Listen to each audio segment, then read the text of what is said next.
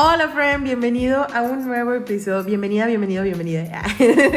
a un nuevo episodio de Relaja la Concha conmigo, tu amiga, mejor amiga, confidente, Carla Wasabichi. Y estoy muy contenta porque ya sabes que en esta nueva temporada he estado teniendo invitadas de lujo y ahorita aprovechando que me vinieron a visitar, dije, pues, ¿por qué no grabamos con la sabiduría que tanto me encanta de Katy Chapa? Bienvenida, Katy. ¿Cómo están? Feliz de estar aquí. Fue una casualidad. Yo fui por una Carl Jr., luego le hablé a Carla y luego aquí estamos grabando. y es que, güey, me encanta porque, mira, Katy la conocí porque ella participó en un evento de Estas Son Viejas. Y después de ahí le invitamos a un evento en Saltillo y luego fue como, oye, es que es muy chida, deberíamos de tenerla en el equipo y se unió a nosotras y es como con madre. Y la verdad es que me da mucha risa porque cuando le escucho o los momentitos en los que conversamos somos muy iguales en ciertas cosas o estamos viviendo ciertas cosas que me dio mucha risa que ayer me escribió y me dijo de que güey he estado yendo un chingo a McDonald's y yo no mames yo también güey y luego tengo un Cars Jr. aquí cerca y voy al Cars Jr. porque me siento imprimida Sí, es identificar que cuando ya notas que estás yendo al McDonald's otra vez y ahorita traigo gastritis, güey, entonces estoy en tratamiento de meprazol, entonces es como, o sea, estoy saboteándome a mí misma. Sí. Y lloré un poquito y se lo conté a WhatsApp y encontré, este... De que las dos estamos igual, güey. y, es, y fíjate que ahorita estoy como en esta onda de, pues sí, en realidad, literal, quiero hacer una lista de amistades que tengo con las que sé que puedo contar porque de repente en mi mundo eh, me siento sola. Siento que no estoy con nadie, que yo nada más contra el mundo, cuando no es cierto, güey. O sea, sí puede haber alguien ahí que me escuche. Y sí tengo, y ya lo grabamos en el episodio de perdona por molestar con mi amistad. O sea, sí tengo como este estresito de, güey, ¿qué tal si están haciendo algo y la madre, pero es como, fuck it, güey, nunca sabes, ¿no? Sí, yo creo que eso es muy tuyo y lo has comentado varias veces y es de que, güey, yo llegué aquí sola. O sea, yo me invité sola aquí porque yo quería tu compañía. Entonces creo que esa es la prueba más clara. No puede haber otra prueba más clara de que, pues, me gusta tu compañía y me encanta compartir cosas. Entonces, pues, enos aquí. Enos aquí. Y muy emocionada porque estamos a 22 de enero y no has hecho nada de tus metas. Exacto. A celebrar los fracasos ahorita. Encontrarnos en la en el incumplir. Exacto. Como en esta presión que hemos estado teniendo desde, güey, ya 2020 estuvo GT, pero bueno, ya descansaste entre paréntesis o lo que sea que hayas vivido y ahorita 2021 tienes que empezarlo sin putiza y, y yo me da mucha risa porque es como traigo también esta presión de, güey, febrero necesito hacerlo el mejor mes porque traigo... Y lo único que hago es me siento y veo la tele y me pongo a ver Betty la Fea y me frustro más, güey. Es que mira, yo siento que enero siempre es como un reboot, o sea, como hacerle restart al sistema. Entonces yo creo que muchos cerebros y muchas voluntades como que estás reflexionando todavía como con los últimos momentos de diciembre, que es cuando te encuentras con la familia, cuando evalúas lo que pasó, cuando haces el recuento del año. Y el año pasado fue como un año de guerra y estamos en medio de como otra guerra mundial en términos de la tragedia, de lo grave que es. Entonces yo siento que se siente más bien como que este año es parte del mismo limbo. Entonces estamos empezando un año más como con cero motivación, con la misma incertidumbre, nomás con la pequeña esperanza de que quizás para verano con las vacunas ya como que se van a poder hacer cosas. Pero eso te deja como que, pues si tú quieres planear algo en tus proyectos de trabajo, lo que sea, pues a lo mejor tienes que estar esperando hacerlo hasta octubre de este año. Sí, sí, Entonces, ¿qué motivación tienes si ahorita como que, pues, voy a seguir igual? Ándale, ándale. Sí, y por eso dije, creo que estaría cool que pudiéramos hablar sobre nuestras motivaciones, los miedos. Creo que me da mucha risa porque siento que al final todo cae en eso, ¿sabes? Como en este mini recordatorio de, güey, estás viva, estás bien. ¿Tú ya tuviste COVID o no? No, pero mi familia sí. o ah, sea, yo lo sobreviví. Sobreviviste, güey. O sea, como todas estas ondas. ¿Y, qué podemos hacer al respecto? Por ejemplo, ¿qué presiones traes tú, Katy? Pues yo traigo la presión de que el año, bueno, prepárense. Pues es que no, yo honestamente hablando desde, desde una vida que, que, tengo muchos privilegios y el año pasado caí en blandito en la casa de mis papás después de haber sido corrida por un trabajo, terminar una relación, cambiar de trabajo, este pues yo tengo la presión de salirme de la casa de mis papás, de volver a ser como la misma persona empoderada e independiente económicamente que era y salir a mi maestría, cosa que no se pudo el año pasado y también influyó ahí algo del COVID. Entonces yo sí traigo así como la sensación de, Uy, cumplí 30, tengo mucha prisa, tengo que hacer cambios radicales para salir de la situación en la que estoy. Sí. Pero tú qué, qué Yo- presiones traes. Yo qué traigo. De hecho, ahorita me acordé mientras te escuchaba una amiga, una de mis mejores amigas me escribió y me dijo, güey, solo para recordarte que los 32 y 33 años son los peores de tu vida. Y yo, ay, Oh, gracias, gracias. gracias. Pero, Bueno, saber. güey, qué bueno, ¿eh? Pero sí se me hizo como de cierta forma muy real, porque ella me explicó su contexto y todo, de que yo a los 33, bla, bla. Pero sí dije, güey, creo que sí, sí, sí me siento como en este medio limbo donde estoy cerca de los 40, o sea... falta una década, faltan como mil falta, tendencias, falta. falta una crisis Pero económica más. O que sea, ya me siento comprando el bastón y la chica. ¿Te creas? El bastón es una nueva forma de consolador. Eh, exacto. Ah, ok. Para- para una nueva- 40s, para los señoras de 40 en adelante.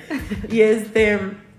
Y ahorita traigo como esta onda, esta frustración de que acabamos de sobrevivir el 2020 y, y- y de cierta forma siento que me está yendo bien porque ya tengo mi depa y lo demás. Y aún así todavía estoy dudando de hacer cosas, güey. Y me caga eso, o sea, me caga que estoy consciente que le estoy dudando hacer cosas que sé que me van a beneficiar, pero me estoy quedando estancada. Y, y no sé, güey, me choca como meterme esa, ese pie y estar como lo que me dijeron, ¿no? O sea, que mi miedo es al miedo de no cumplir expectativas, de que qué tal si le cobro a la gente y no está chido, qué tal si la gente no se inscribe, qué tal si... que me empiezo como a hundir en ese pedo y es como, no, güey, a ver, ya. O sea, lo que 2020 nos vino a enseñar fue a la verga todo ese tipo de cosas.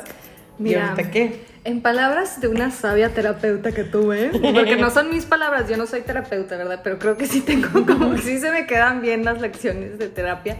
Es que a lo mejor estás en una etapa en la que estás pensando mucho. Sé que este es un tema que posiblemente ya hayas abordado aquí, pero pensar es como lo mismo, es como un opio. Te, te pones a calcular todas las posibles, los posibles resultados de tu, de tu proyecto y ya lo dejas de hacer. Entonces, así como dicen, creo que es una frase, mira, yo soy malísima para recordar autores, autoras, pero sí sé que es como un gramo de hacer vale como una tonelada de pensar en hacer. Y también lo dice Beyoncé en ese speech de graduación que le invitaron el año pasado en 2020 que dice que be on it, be about it. O sea, deja de decir que lo vas a hacer. Hazlo. Hazlo. ¿Y qué chingados importa si se inscribieron tres personas, si esas tres personas van a salir contentas y te van a recomendar y a la próxima son seis? Sí. Te lo estoy diciendo con madre, pero yo misma no lo puedo aplicar siempre, ¿verdad? O sea, Pasa, pasa. esa es otra. Sí, güey. Y es que ya me caga, me caga de dudar mucho de, de mí, mis habilidades. Y me llegó mucho, digo, sé que tal vez esto es muy personal, pero cuando tú compartiste, ¿no? De que, pues, ay, perdón, nada más estoy pegue y pegue bajo la mesa, güey. Es que me estás advirtiendo que vas a compartir algo personal. Algo personal. Me estás distrayendo. Así te va a doler. Ah. No, como esta onda que sentiste una frustración por cómo te está yendo la vida, por la cuestión del trabajo y esto. Donde, güey, ¿por qué morras o personas en general que le echan un chorro de ganas a su jale, güey, que siempre están ahí al pendiente, dispuestas, son las que nunca terminan siendo valoradas y siempre terminan mandándolas a la chingada? Y me frustra y luego me pregunto, ¿y- ¿y yo le pongo esa misma ética, cuestiones y a mis proyectos? ¿O cómo, ¿O cómo puedo hacerle para yo todo lo que se los doy a estas personas, dármelo a mí y como ese tipo de onditas? Pero me llegó mucho porque me hizo recordar de, güey, siempre me he sentido así. Incluso ahorita estando en este pedo, es como no eres lo suficientemente graciosa o no eres lo suficientemente feminista o no eres- y es como ay ya güey váyanse todos a la verga déjenme disfrutar y hacer y deshacer no Sí. Este, si nosotras fuéramos nuestras propias jefas, de- o sea, viéndonos a nosotras, a nuestro desempeño, pues yo creo que sería como bien distinto, ¿no? O sea, lo verías como con una cabeza más, más fría y dirías, no, pues ahí está echándole ganas y Sí. no se ha detenido y sigue produciendo su contenido y sigue haciendo sus cosas. Y a mí me da mucha risa y a lo mejor a fulanito no le gustó cómo hiciste tú el trabajo tal cual, pero creo que tiene mucho valor porque en general ahí está, Sí. está hecho, se hizo bien, se hizo con amor y se hizo con voluntad, ¿verdad? Entonces, sí. Ay qué desmadre Lo comparto. No, no, tienes lagrimitas en tus ojos. Ay, te mal. No sé, lo más probable es que sí. Ay, ya ni siento, güey. Mi cuerpo se controla a sí mismo. Pues estamos aquí en el Lloronas Club. Charones Club. Este, otro de nuestros proyectos magníficos de... No, no lo has publicado, lo estoy regalando. No, no, ya, ya, ya Ah, había contado. Ya no, ya había contado el proyecto. Pues bueno, queda Que con, algo. el branding Sí. de Lloronas Club. Pero está bien, está mejor llorarlo y hacerlo como quiera a, a no hacerlo. Sí, porque creo que mucha gente conecta con esto y creo que la gente se está dando la oportunidad de ser un poco más vulnerable y compartir como estos momentitos o estos lados porque es súper necesario, más ahorita en las redes que las marcas necesitan humanizarse un chingo y ya no es como antes, o sea, me encanta que ahorita todo el mundo trae lo de eat the rich, de que cómete los ricos, güey, o sea, se les cayó mucho el teatrito de, ay, yo pobre de mí en mi alberca y cosas así de vete a la chingada, güey, ¿sabes? pobre de mí, o sea, no puedo, necesito escapar y se van todos a la playa y suben los contagios como por mí. Exacto, ¿no? O sea, acaso un amigo mío que es filósofo me, me decía, es que yo estaba pensando cómo la gente, y en especial la gente privilegiada, no puedo encontrar, y bueno, puedo incluirme ahí también, nada más que yo no soy tan privilegiada ahorita porque, amigues, estoy en busca de trabajo nuevo, entonces no me cuento en esa demográfica. Es como pensar, ¿acaso no te puedes divertir haciendo algo en tu propia casa? O sea, de verdad, tu necesidad tal del de, esparcimiento es neta solamente es poniendo en riesgo a alguien más. Sí. O sea, no puedes encontrarte un curso en línea, una serie de conferencias, lo que sea, para quedarte en tu puta casa. Exacto, y más que tienen el privilegio de poder quedarse en su pinche casa, güey. No la gente que neta tiene que salir. Y a mí en lo personal, y me siento mal por esto, pero, bueno, porque a una amiga le pasó, pero a un vato que conozco súper culero que se contagió porque la señora que le limpiaba o sea, les pusieron reglas, le dijeron que no sé qué, que si se contagiaba la despedían, así. O sea, culerísimos, culerísimos. Y la morra los contagió. no, pero se me hizo así no como, como, vato, no mames. O sea, y si me contagias, y, si, y de que, güey la neta sí me di cuenta de cómo la gente tiende a ser muy mierda en este tipo de situaciones. digo que nos tocó a nosotros una pandemia, güey, no sé qué. Mi pregunta es, la gente que ahorita trae como sus metas, o sea, que ha estado cumpliendo metas, por ejemplo, y esto te digo de muchas amistades mías, que han tenido bebés en el 2020. O sea, yo siento que esas personas están como en el pleno de sus vidas, de que con unas sonrisas que sí, tipo de oro en Instagram y en todos lados. Y digo yo, uy, entonces tu 2020 fue una puta bendición y no la puedes contar de otra manera, porque has estado en tu casa disfrutando de tu bebé, de tu nueva vida, eh, conectando con tu nueva pareja, o sea, que se acaban de casar, lo que sea. Eso para mí me hace mucho contraste porque habemos quienes hemos pasado de LV los últimos años y la pandemia nomás llegó a acrecentar esas frustraciones y eso es como, como pues más frenos, ¿no? Y hay otras personas que les ha tocado súper bien, pero yo creo que en esas personas ha de haber como que un poquito de culpa, la verdad. Sí, de como, a la madre, a mí me está yendo súper bien, de seguro no es la experiencia de todo mundo. Ándale. Espero que esas personas estén cumpliendo sus metas de año nuevo. Tienen que estarlas cumpliendo, perros. Tienes todo, estupidez.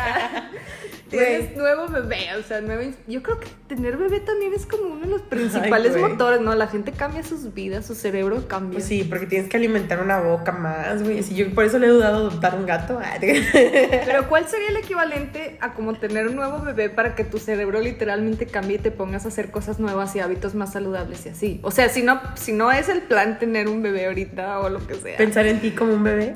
Pensar en ti Necesito alimentar a este bebé. Necesito que trabajar para alimentarlo. Exacto, o sea, ¿cuál va a ser ese nuevo proyecto que te va a sacar a ti las ganas de hacer todo por el nuevo proyecto? Y sabes que ahorita hay que tener bebés. Hay que tener bebés o pensar, ajá, de que aquí tengo que alimentar. Es que me llegó ahorita, espérate, que no se me dio la idea, pero era como esta onda. No, ching, ya se me fue. pausa, pausa. Pero era algo así como esta, lo mismo, ¿no? Como esta ondita de. de. Ah, ya una amiga me dijo, la misma amiga que me dijo lo de los 32, 33 años, sí me da buenos consejos. Ella me dijo eh, de que, güey, ¿por qué te tienes que esperar a que no tengas para pagar la luz para moverte y hacer algo? Y se me hizo súper fuerte porque dije, güey, o sea, ahorita gracias a las diosas y todo, ya me quité el estrés de pagar renta, pero sí tengo que pagar ya más adelante, pues lo del DEPA. Pero aún así no sé si me estoy quedando en una zona de confort o qué está pasando. Y yo creo que por eso esta semana estuve muy deprimida, porque ya sé qué es lo que tengo que hacer, pero me da mucho miedo. Y es lo que me frustra, güey, me callo de que tengo que hacer. ¿Qué tal si me, si me drogo para poder como llegar a un éxtasis acá donde tengo, tenga la respuesta? Y, güey, una vez, una vez me pasó que yo estaba llorando así un chingo de que yo, ay, que, ¿qué tengo que hacer? ¿Qué tengo que hacer? Y me llegó a mi mente una voz que me dijo, pues muévete. ala, güey, fue de, vete a la verga, ya sé, güey, pero espérame. fue como, güey, lo quieres, muévete. Entonces ahorita estoy como en ese proceso y me da mucha risa como platicar contigo y decir, güey, sí es cierto, o sea, no había pensado que es enero y está esta presión de tenemos que cumplir, tenemos que bla, bla, y cómo lo está llevando las demás personas. Sí, pues yo creo que, digo, si tú llegaste a esa como conclusión o a ese mensaje que te llegó del universo solamente a través de sustancias psicotrópicas, digo, eso fue una manera de llegar a ello, ¿no? Esto es tu inconsciente diciéndotelo a través de esa experiencia. Pero yo creo que todas y todos podemos encontrar ese, ese mensaje adentro de nosotros mismos cuando estamos en tiempos de crisis. Es ahí cuando ya te gritas a ti misma más, más claro y dices que ya muévete. Pero pues no tienes que... Bueno, yo creo que sí tienes que llegar a esa crisis. O sea, yo creo que no hay de otra. Es como tener unas conversaciones bien duras contigo misma contigo mismo. contigo. contigo. Este, para que lleguen esos mensajes y que los escuches. Porque sí, yo creo que es como la vida avanza en cuanto estés dispuesta a tener esas conversaciones incómodas contigo. Es como ya, ya me di asco que no me he parado de la cama para hacer lo que tengo que hacer en una semana. Ahora sí, ya no puedo más. Sí, eh. Sí, la neta que sí. Digo, ya hablando de una onda cósmica, me di cuenta que estoy en un mes nueve y yo, ay, pues por eso me siento de la verga, cerrando ciclos y la chingada. Ayer pasé por la casa donde antes vivía, donde vivía con mi ex mejor amigo y así. Y se me hizo muy loco. Y yo, que no me vean, que no me vean. Y luego, de que yo el universo no conoce la palabra no, güey. Entonces le estoy diciendo, quiero verlo. Y en eso veo que va saliendo alguien de la casa y yo, no. yo, verga. Y entonces lo único que hice fue... ¿Cómo está eso? Que el universo... Bueno, es como lo del secreto, ¿no? De que no digas que no quieres algo porque va a suceder. Es más o menos para ello. Ándale, sí, porque según el universo como los niños no conocen la palabra no. Ah. Entonces, si tú le dices, no quiero ser gorda, el universo dice, ah, ¿quieres ser gorda? Pues entonces déjame el apoyo. Ah, entonces eh, es mejor como cambiarlo y decir... Eh, me gustaría evitar encontrarme estas personas, o sea, como encontrar otras formitas de cambiarlo y poder eh, cambiarlo en positivo. Sí, porque sí me doy, güey, y es que yo no quería llegar como a este nivel, como dice Mena, ¿no? Uh, holístico mamonístico. Porque que, Mena es, es la, es, es, parte también de estas son viejas. Y me da risa porque estoy dándome cuenta que los decretos y el cambiar tu mente y tu forma de pensar sí funciona un chingo, güey. Y yo lo veía como un pedo muy new age, pendejo, de drogadictos. Programación neurolingüística. Ajá, exacto, exacto. Y me doy cuenta y lo veo con mi hermana. O sea, mi hermana está muy de, es que en esta casa no soy bienvenida y no sé, y como que se lo agarra un chingo y es de, güey, pues es que tú misma también te estás haciendo no ser bienvenida. O sea, tú ya llegas con esa energía, tú ya llegas y pues tú mismo te lo estás haciendo, ¿no? Entonces es como muy loco. Pues sí, yo creo que ahí la clave es que ante, ante toda frustración, la idea es que tu propia mente no sea tu enemiga y que no te, no te ponga el freno, porque digo, todo el mundo estamos pasando por un chorro de cosas, es una trauma, es un trauma colectivo y si estás tratando de sacar ese nuevo proyecto, si estás tratando de sacar adelante este nuevo producto, marca vas a vender pasteles, vas a reciclar tu ropa, no sé, o sea, cualquier proyecto que te estés poniendo ahorita, la idea es poder separar tus pensamientos, que es como si lo estás asociando con algo que te pasó el año pasado y no jaló, pues ahí te estás como saboteando solita y decir, va a ser lo mismo, va a ser la misma experiencia, voy a perder otra vez y no debe de ser así. O sea, obviamente cachar a tus pensamientos así como burbujitas que son y poderlas reventar no es fácil porque no es, se pierden mucho entre lo que sí es la realidad objetiva y lo que estás asociando tú como me va a pasar otra vez esta experiencia. Sí, lo que es real y lo que no. Ajá, y los pensamientos no son reales, son son como memorias del cuerpo, son como reacciones ante, o sea, que tu cerebro como que trata de hacer atajos y dice, ah, si hago esto, entonces me va a pasar esto, entonces ya mejor no lo hago. Y quiere evitarse riesgos. Pero aquí la idea es, no, pues ni modo, o sea, si no tomas el riesgo, no va a haber nada diferente. Ándale, y nunca vas a saber qué puede salir. Y la verdad es que yo no sé en qué momento me volví como esta morrita con miedos, o si siempre he sido esa, o sea, he estado tratando de pensar en la guasa de antes si tuviera miedo de hacerlo ahorita o no, o qué pedo. Pero la verdad es que ya, o sea, de peores he salido, de... Quizás lo hubieras hecho más rápido, como que no le hubieras tenido tanto miedo, pero ya en base a las experiencias que has tenido, a lo mejor ya como que le estás pensando dos veces. Pero creo que es eso mismo, o sea, qué tan mal pudo haber sido en los años pasados como que te haga no hacerlo ahora, con más sabiduría, o sea, como que... Sí, a huevo. ¿Qué, qué, cuál es el trabajo más random que has tenido?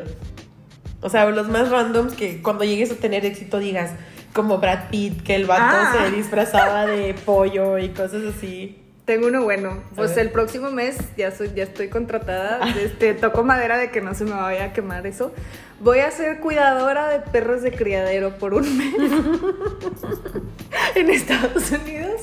Eh, tengo un tío que ha estado ahí criando French Bulldogs y este va a necesitar que sus nuevas camadas sean socializadas correctamente. Ay. Entre muchos jales estúpidos que he hecho, ¿verdad? Pero creo que ese sí se lleva la coronita de los random. La mamá lo dio.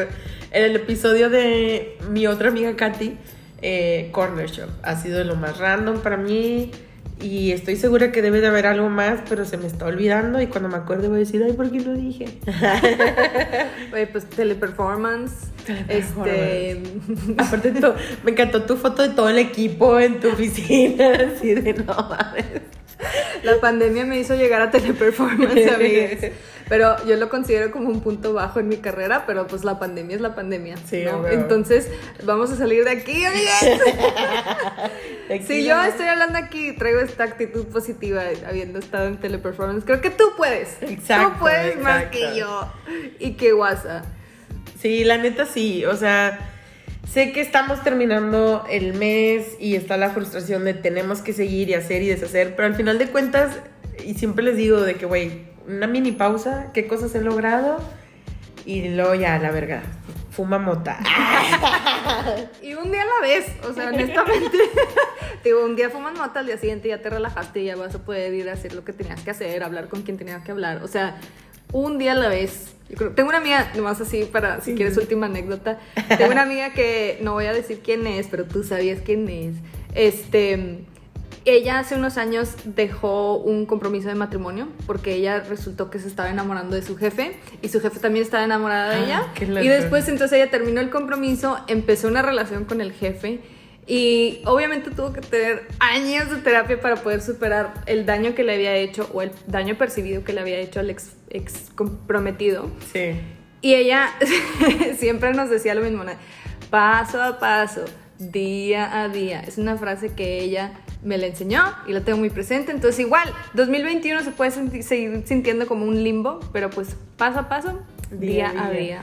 Y ajustarnos a esta, como dice, nueva normalidad, ¿no? De, pues bueno, güey, o sea, a mí lo que me gustaría dejarles de este episodio es una, que no estamos solos ni solas, somos muchas personas que estamos viviendo esto.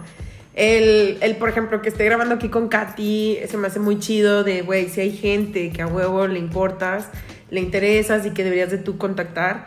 Y, simplemente, pues sí, mm, día a día, darle, güey. O sea, no castigarte por si hoy te tomaste un break o porque esto y lo otro, sino como si eres tu jefa, güey, te lo merecías. Ah, yo ahorita mi jefa a mí me dio un break de una semana, entonces. Gracias, jefa. Ah. Oye, yo creo que hay una cosa padre a lo que ver por estos próximos años.